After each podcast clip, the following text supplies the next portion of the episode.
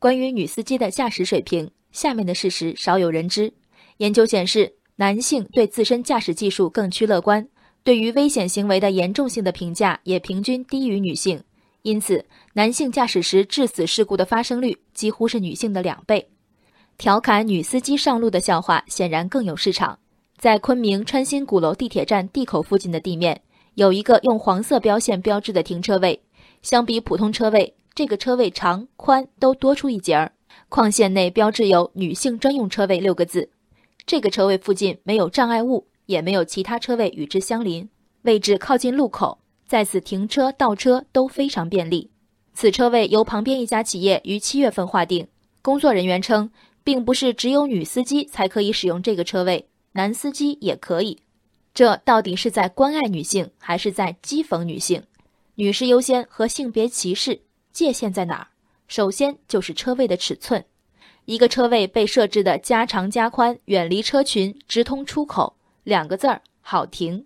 是否有统计学数据说明女性在停车入位过程中需要额外的空间？驾校毕业率男女是否呈现不同的水平？如果答案是否定的，那么手艺不行需要加大号车位的大概是新手。别拿性别说事儿，以最大的善意来揣测昆明的豪华车位，也许人家就是妇女之友，只是碰巧把车位画大了点儿。来看看关怀女性的正确打开方式。为一个群体单设的停车位，更常见的是商场里的残障人士专用车位和家庭专用车位。其突出特征是要求使用者必须是特定人群。一个男司机也可以停的女性专用车位，专的到底是哪门子的用？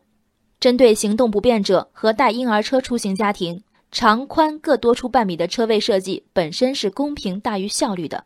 很遗憾。许多停车场中，常能看到四肢健全者和三两成年男女在这些特殊车位上舒展的下车，全无不妥之感。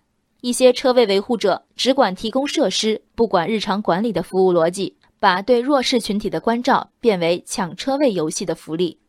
对你要是对女同胞们有真爱，不用在车位尺寸上做文章，哪怕是两个犄角旮旯里的正常车位呢，写上女性专用，确保停车的都是女性。比什么都强。不过，茫茫大城市，自认需要车位关照的岂止女性？以北京为例，截至二零一六年底，全市居住车位失衡缺口一百二十九万，三环内严重缺位区占比高达百分之八十四。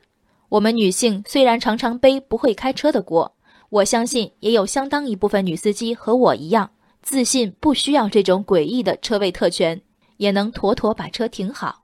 如果车位维护者实在想特别服务一下驾驶水平较低人士，也别想着顺势标榜一下自己的性别平等意识了。